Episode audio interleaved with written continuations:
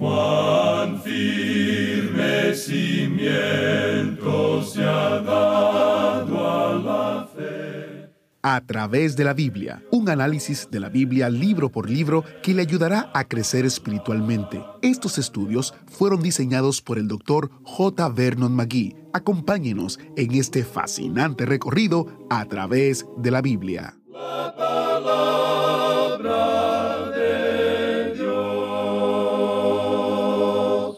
En Gálatas 6, 6 leemos, El que es enseñado en la palabra, haga partícipe de toda cosa buena al que lo instruye.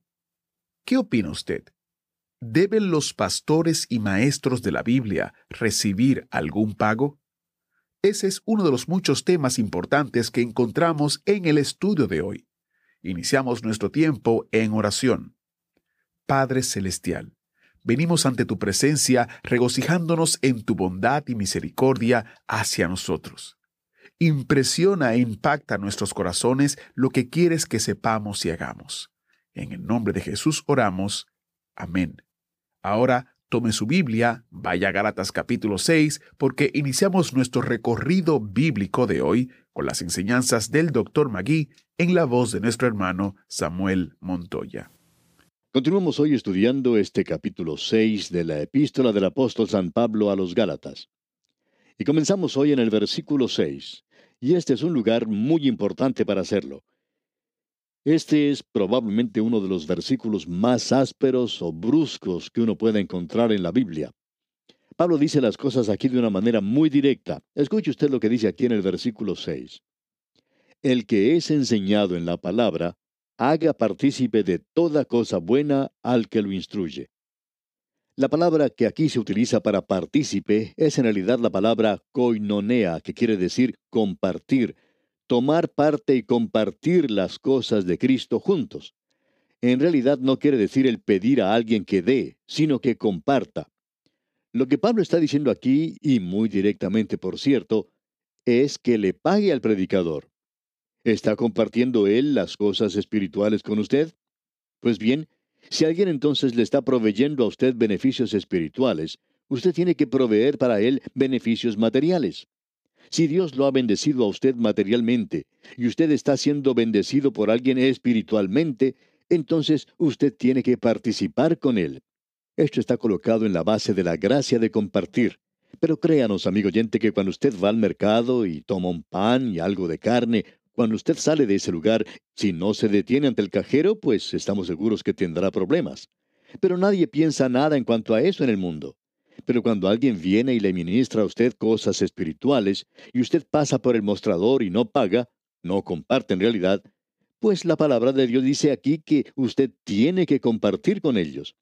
Esa es la razón por la cual decimos de vez en cuando que donde usted está recibiendo su bendición, allí es donde usted debe dar su apoyo, su sustento. Si usted, amigo oyente, está asistiendo a una buena iglesia bíblica, pues apóyela, ayude en el sostenimiento de esa iglesia o si usted está recibiendo una bendición de un programa radial, entonces usted debería compartir, participar, ayudar allí, porque así es como Dios quiere que sea. Alguien envió una contribución a nuestro programa en cierta ocasión y en su carta decía, estoy cansado de recibir todo de balde. Pues bien, uno puede apreciar eso. También existe cierta idea de decir por radio o por algún programa radial que todo lo que se ofrece es gratis y luego uno le pide a la gente que le envíe algo. Bueno, eso no quiere decir que es gratis, ¿verdad? Honradamente hablando, amigo oyente, pensamos que debemos ser francos en el día de hoy. Uno tiene que pagar por el tiempo que ocupa en una emisora. Las emisoras insisten en eso. Hay que pagar diferentes cuentas de imprenta. El correo siempre quiere que uno le pague por las estampillas que usa. Y luego hay muchas otras cosas que pagar como la luz, el agua, el teléfono, etc. Uno tiene que pagar todo eso si quiere seguir transmitiendo la palabra de Dios por radio. Pensamos que el apóstol Pablo está siendo así tan directo aquí en este versículo 6 cuando dice, el que es enseñado en la palabra, haga partícipe de toda cosa buena al que lo instruye. La palabra koinonea indica compartir con aquel que le está enseñando a usted estas cosas. Ahora, Pablo dice aquí en el versículo 7, no os engañéis, Dios no puede ser burlado, pues todo lo que el hombre sembrare, eso también segará. Aquí tenemos uno de esos destacados pasajes de la Escritura que pensamos necesita ser considerado en la actualidad. Pablo está presentando aquí un gran principio. Lo que Pablo está diciendo aquí es, he aquí un segador salió a segar. Ahora el Señor Jesucristo habló sobre el sembrador que salió a sembrar, pero la Biblia también nos enseña sobre el segador que salió a segar. Y el versículo 8 dice, porque el que siembra para su carne, de la carne segará corrupción, mas el que siembra para el Espíritu, del Espíritu segará vida eterna. Esto que se menciona aquí es algo inmutable, irrevocable, invariable, inalterable, que nunca puede ser cambiado ni una jota, y es aplicable, creemos nosotros, a cada esfera y campo de acción de nuestra vida. Usted puede utilizar esto en el campo de la agricultura y de la horticultura. Un hombre siembra trigo y eso es lo que cosecha, trigo. Puede sembrar arroz y cosechará arroz. Usted nunca puede conseguir peras del olmo, por ejemplo. La planta de sandía puede avanzar 5 o 10 metros en una dirección y nunca me he enterado que una de esas plantas haya hecho la equivocación de producir un zapallo, por ejemplo. Siempre se consigue de esta planta sandías. Y se encontró en antiguas tumbas de Egipto semillas de trigo, y éstas habían sido colocadas en ese lugar hace cinco mil años. ¿Y sabe usted lo que pasó? Cuando uno siembra esas semillas, puede cosechar, sí, trigo. La semilla no se olvidó que era trigo en los cinco mil años que pasaron. El principio que tenemos entonces es que lo que usted siembra, eso es lo que va a cosechar.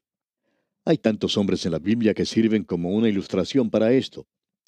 Jacob engañó a su padre. Él pretendió ser el mayor de los hijos cuando en realidad era el menor. Usted recuerda que él cubrió sus manos y brazos con pieles de cabrito. Su padre lo tocó y también lo olió, y eso no habla muy bien de Saúl, ¿verdad? Él era un hombre que trabajaba en el campo y aparentemente olía a cabrito. Y Jacob engañó a su padre. Él huyó de su hogar y se fue a vivir con su tío Labán, y parecía que se había salido con la suya al engañar a su padre. Pero Dios dice, amigo oyente, que lo que el hombre sembrare, eso también segará. No va a segar algo parecido, usted segará algo idéntico. ¿Qué es lo que ocurrió entonces? Bueno, este hombre Jacob se enamoró de Raquel y trabajó siete años por ella. Tuvieron la fiesta del casamiento y cuando él le levantó el velo del rostro de la novia, ¿qué fue lo que encontró? No era Raquel, la hija menor de Labán, sino que era Lea, la mayor. Ella no era tan hermosa como Raquel, podemos decir de paso. Pensamos que este joven Jacob en su luna de miel aprendió una lección, y esa lección es que le había engañado a su padre habiendo pretendido ser el mayor cuando en realidad era el menor. Y ahora él recibe la hija mayor de Labán cuando pensaba que se estaba casando con la menor. Ahora, ¿recuerda usted a Acab y Jezabel? Ellos pensaban que también se habían salido con la suya. Ellos eran el rey y la reina. Ellos tomaron la viña de Nabot y pensaron, bueno, nos vamos a salir con la nuestra aquí. Pero el profeta Elías les dijo, ustedes no se van a salir con la suya. En el mismo lugar donde lamieron los perros la sangre de Nabot, los perros lamerán también tu sangre, tu misma sangre. Bueno, uno no podía creer que eso podía suceder. Acab decía, bueno, yo me mantengo lejos de ese lugar entonces. Pero al continuar leyendo la historia, uno puede enterarse que él fue herido en una batalla fatalmente y le dijo a su cochero que lo sacara del lugar de la batalla. ¿Y a dónde lo llevó el cochero? Pues quizá por casualidad lo llevó a la viña de Nabot, al mismo lugar donde Nabot había sido asesinado y allí es donde él murió. Y lavaron el carro en el estanque de Samaria, dice la Escritura, y los perros lamieron su sangre. Pablo estuvo presente en la lapidación de Esteban.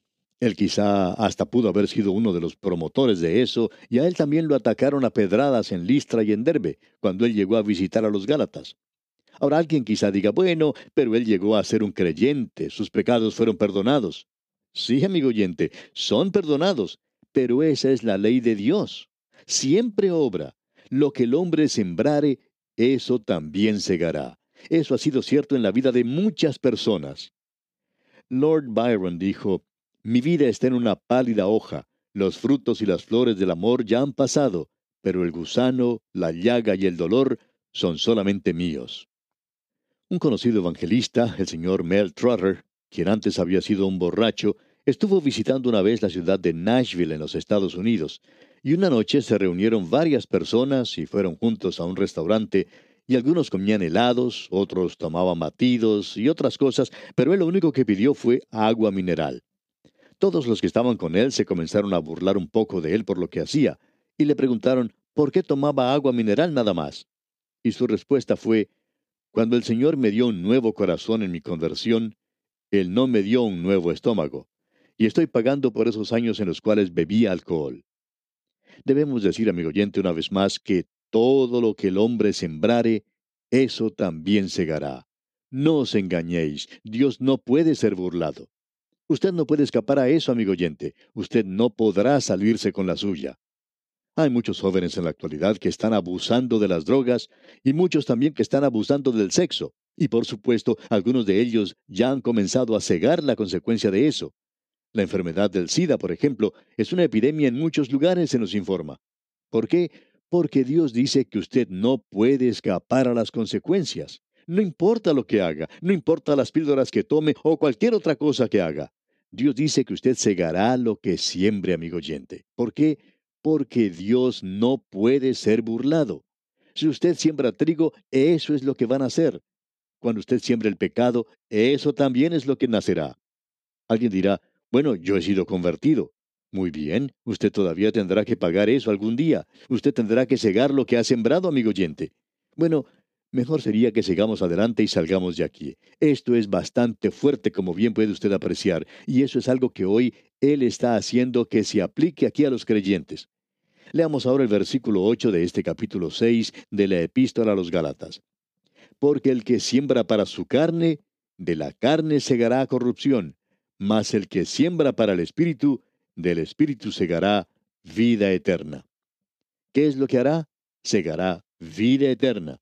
Ahora, segará vida eterna quiere decir los frutos del Espíritu. Y quiere decir la gloriosa perspectiva del futuro. Creemos que muchos creyentes en realidad deberían temer el regreso del Señor Jesucristo por los suyos, porque entonces nosotros deberemos presentarnos ante el tribunal de Cristo para rendir cuentas de las cosas que hemos hecho en la carne. Amigo oyente, usted puede ser salvo, pero puede ser algo bastante engorroso para usted en ese día cuando tenga que dar cuenta de su vida al Señor. El apóstol Juan menciona el hecho de que es posible el ser avergonzado en su aparición, porque si usted va a vivir en la carne y producir las cosas de la carne, y no estamos diciendo aquí que usted va a perder su salvación, no creemos que eso pueda suceder. Pero usted, amigo oyente, estamos seguros, perderá su premio, su galardón, y verá que ese puede ser un día bastante oscuro para usted al estar delante del Señor. Allá en su primera epístola, capítulo 2, versículo 28, el apóstol Juan lanza esta advertencia. Permaneced en él, para que cuando se manifieste tengamos confianza, para que en su venida no nos alejemos de Él avergonzados. Tenemos también el otro lado de las cosas. Ese es el lado más brillante, digamos. Él había puesto la luz roja, pero ahora pone la luz verde. Notemos lo que dice el versículo 9. Tenemos aquí algo para su consuelo, para que usted no pierda el entusiasmo. Notemos lo que dice este versículo 9 del capítulo 6 de la epístola a los Gálatas. No nos cansemos, pues, de hacer bien, porque a su tiempo segaremos si no desmayamos. Ahora, amigo creyente, permítanos decirle esto. Y sabemos que estamos hablando a personas que dicen lo mismo que lo que dijo un padre en cierta ocasión. Estoy preocupado por mis hijos. La marea está en mi contra, las escuelas están en mi contra, los otros padres parecen estar en mi contra y también mis amigos. Pero yo quiero que mis hijos crezcan de una forma correcta. Pues bien, amigo oyente, si usted siembra la semilla correcta, entonces secará lo mismo que ha sembrado debe ser paciente. Pablo dice en el versículo 9, y vamos a leerlo otra vez, No nos cansemos pues de hacer bien, porque a su tiempo segaremos si no desmayamos. Uno no puede ir y cortar las plantas cuando se le ocurra. Tiene que esperar hasta el tiempo de la cosecha. Así es que uno tiene que seguir sembrando, amigo oyente. Usted puede tener sus problemas y dificultades hoy. Pues bien, Siga sembrando la palabra de Dios. Y el Señor dice que la palabra de Dios, su palabra, no volverá a él vacía. Es como la lluvia que nos viene desde el cielo. Usted siembra y luego llegará la cosecha en el tiempo que corresponda.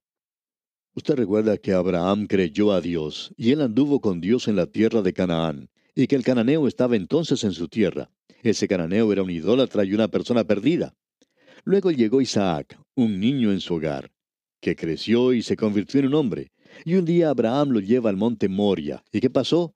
Él ofrece a Isaac como un sacrificio, pero Dios no permitió que él consumara ese sacrificio. Abraham sembró para el Espíritu y cosechó vida eterna. Jocabed era la madre de Moisés.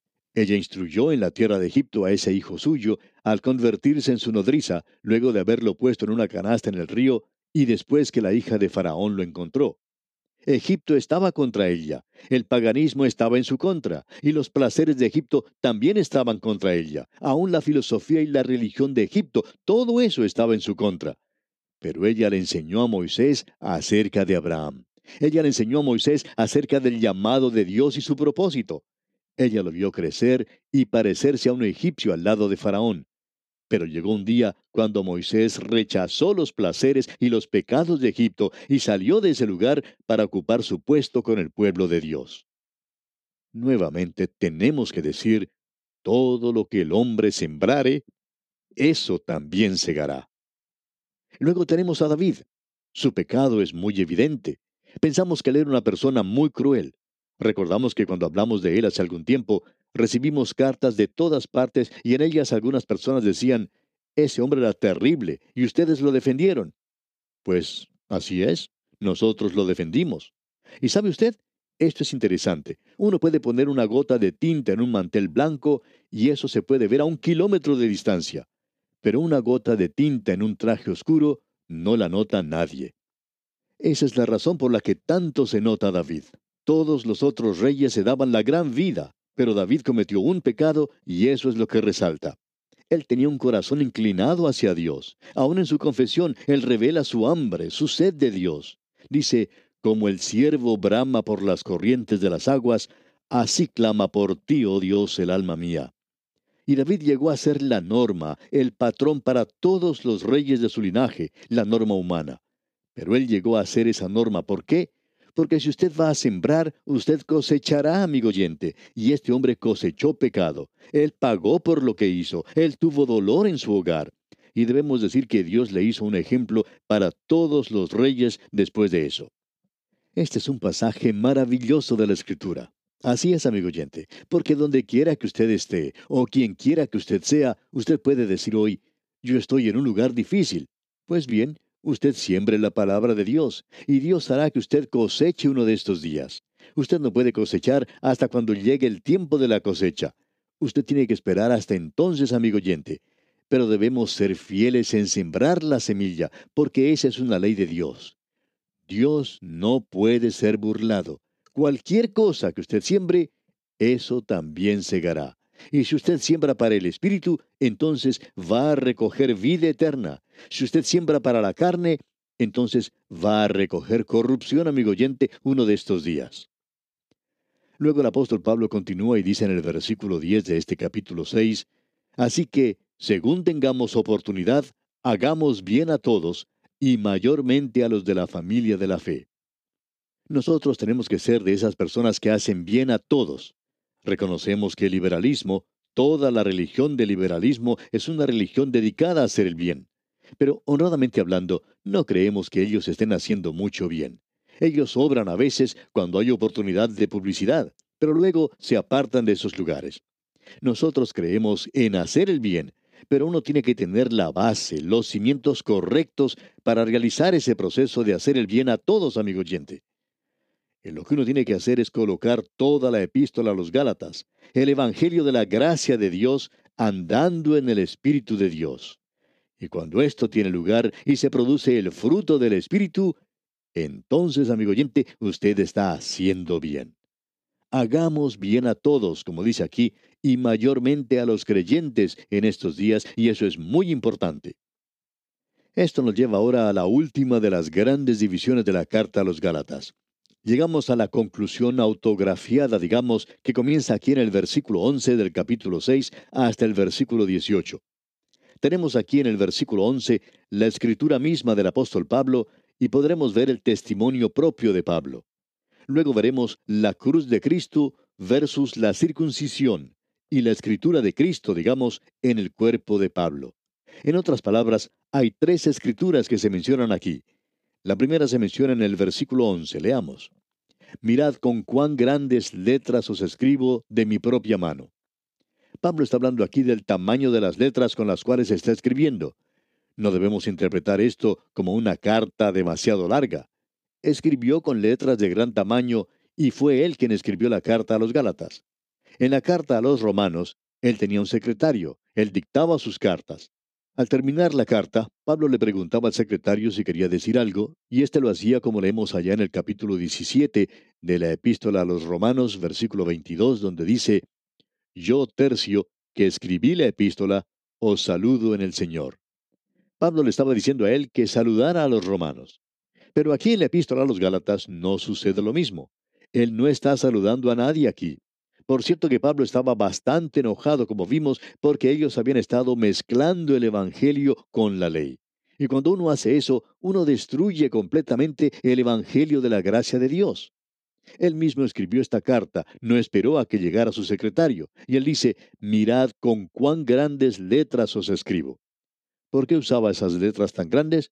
Porque Pablo, amigo oyente, estaba casi ciego. Quizá usted ha visto algunas personas que tienen dificultades con la vista y algunas de ellas, habrá notado usted, tienen que acercar el libro o lo que sea que estén leyendo casi contra su rostro para poder leerlo. No podemos imaginarnos cómo alguien pueda leer algo de esa forma, pero así lo hacen algunos porque están casi ciegos. Pues bien, Pablo, creemos, tenía problemas en la vista y él escribe entonces con letras muy grandes. Cuando una persona que no puede ver muy bien escribe algo, utiliza letras muy grandes y quizá usa mucho más papel que lo que necesita una persona que tiene la vista normal. Bueno, esa es la forma en la que aparentemente estaba escribiendo Pablo. Es por eso que él dice, mirad con cuán grandes letras os escribo de mi propia mano. Y aquí, amigo oyente, vamos a detenernos por hoy porque nuestro tiempo toca ya su final. Dios mediante, en nuestro próximo programa vamos a continuar a partir de este punto. Y cuando lo hagamos, veremos en conclusión que hay dos escrituras más aquí y que son de suma importancia. Le invitamos pues a que nos acompañe en nuestro próximo programa. Mientras tanto, le sugerimos que usted lea y estudie el resto de este capítulo 6 de la epístola a los Gálatas y trate de encontrar las dos escrituras a las cuales haremos referencia en nuestro próximo estudio. Gracias por su atención al estudio de hoy y esperamos contar con su amable compañía, Dios mediante, en nuestro próximo programa. Hasta entonces, pues, amigo oyente, que la libertad con la que Cristo le hizo libre, la disfrute cada día de su vida, es nuestra ferviente oración. Mañana concluimos nuestro estudio de Gálatas y el miércoles regresamos al Antiguo Testamento, el libro de Salmos. Si le gustaría invitar a sus amigos a subirse a bordo del autobús bíblico, la transición a un nuevo libro es siempre una buena oportunidad para hacerlo. Soy Geiel Ortiz y si Dios lo permite estaré con usted en una próxima entrega de su programa a través de la Biblia. Si Dios lo permite, hasta la próxima. Agradecemos que nos acompañara en el estudio de hoy. Le invitamos a que visite nuestro sitio en internet a través de la biblia.org. Ahí puede suscribirse para recibir las notas y bosquejos de lo que estamos estudiando y noticias del ministerio. También encontrará la variedad de libros y materiales gratuitos que tenemos para usted. El sitio es a través de la biblia.org. Todo lo que hacemos es posible gracias al Señor y a personas como usted que se unen a nosotros en la obra de llevar la palabra entera al mundo entero. A través de la Biblia es una producción de Radio Transmundial.